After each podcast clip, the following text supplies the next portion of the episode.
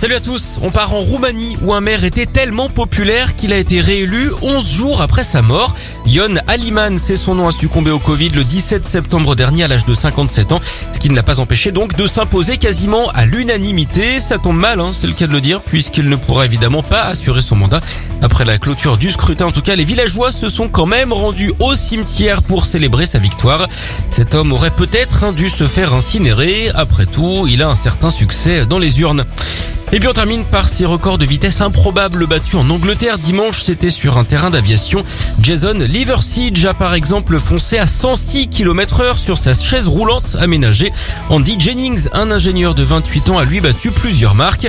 Il a par exemple réussi à aller à 71 km heure avec des toilettes sur roulette, 170 km heure même avec un abri de jardin et 72 km heure dans sa poubelle. En parlant de poubelle, vous connaissez hein, évidemment le chanteur préféré des éboueurs, Christophe Ripper.